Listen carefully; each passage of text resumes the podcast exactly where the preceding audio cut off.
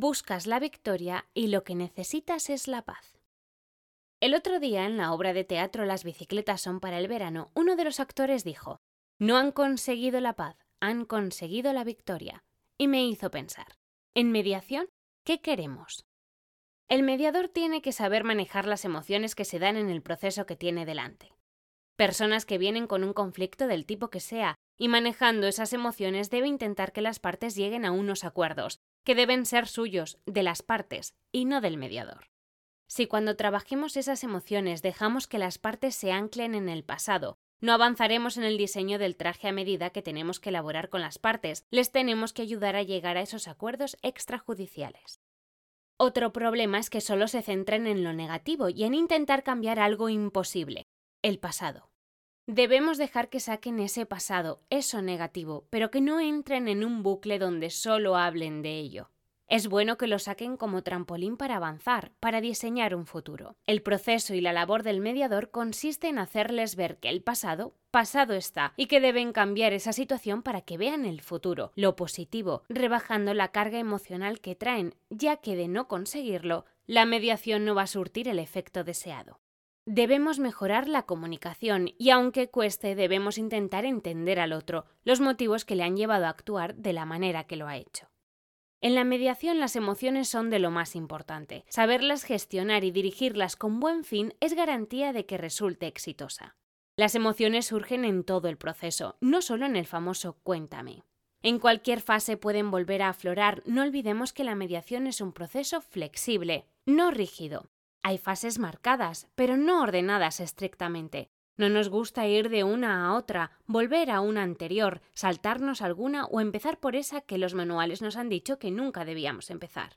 No olvidemos que el proceso es de las partes y nuestro, pero que nosotros somos sastres simplemente y que el traje es a la medida, pero que son las partes quienes eligen colores, telas, modelos. Y no olvidemos que cuando llegan a nosotros han vivido en una guerra de la cual hay que ver si desean paz o la victoria. Conocer cómo funcionan las emociones es fundamental para ayudarles en la gestión de su conflicto, y el mediador tiene que tener conocimientos de relaciones interpersonales, de conflicto, y no pensemos que entonces todos los psicólogos pueden ser mediadores.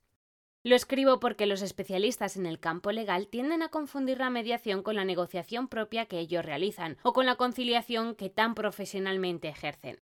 Ser mediador es algo más.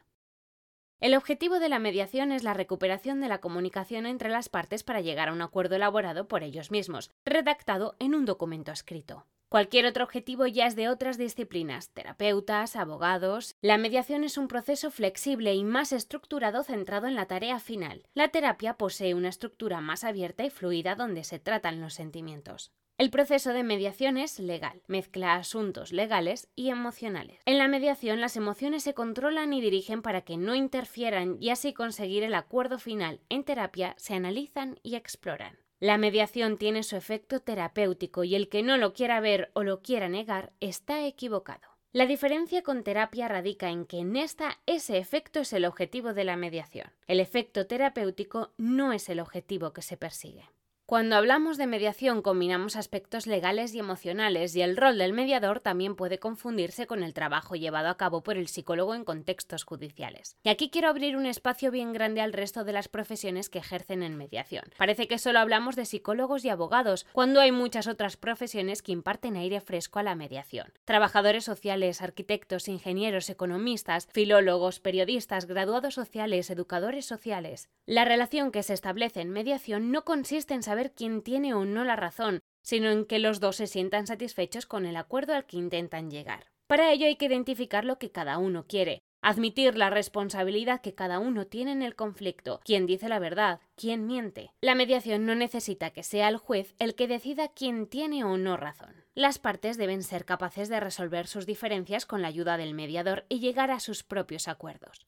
La mediación necesita el conflicto, vive del conflicto, debe transformar la concepción del conflicto. Solo si después de un proceso de mediación las partes no son capaces de llegar a un acuerdo, entonces es cuando debe intervenir un tercero. Y no olvidemos que la mediación es voluntaria, donde cada uno acude sin ser condicionado por una tercera persona, sin ser aconsejado por una tercera persona ajena al proceso acudir a mediar para sacar los intereses y necesidades del otro y luego hacer uso de ellas en el juzgado. Si la mediación no es elegida por las partes, difícilmente va a ser positiva. Si a mediación me han llevado, nunca saldrá la verdadera esencia del proceso.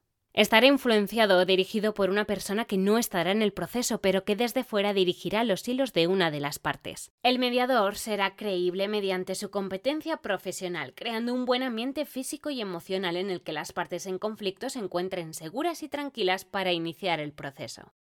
Esa profesionalidad también se adquiere con una actitud y conducta equitativa, asegurando la confidencialidad y solicitando esa confidencialidad a las partes. Qué difícil. Personalmente confieso mi absoluta preocupación por el camino que está siguiendo la mediación debido a la cantidad de agentes externos y personas que están intentando dinamitarla desde fuera. Y la verdad es que no todos entendemos la mediación del mismo modo y la practicamos de manera diferente. Si a este panorama añadimos que parece que solo existen las mediaciones intrajudiciales con todos los problemas que tienen y encima las cerramos a colectivos que ven peligrar el pan suyo de cada día, y sin olvidarnos de las peculiaridades de nuestras leyes que no ayudan a que esto avance se hace obligatorio unir esfuerzos, sumar en vez de restar, dejar que este método fructifique o se hunda por sí solo, pero dejarlo crecer, que la semilla ya la hemos puesto, no lo ahoguemos antes de asomar.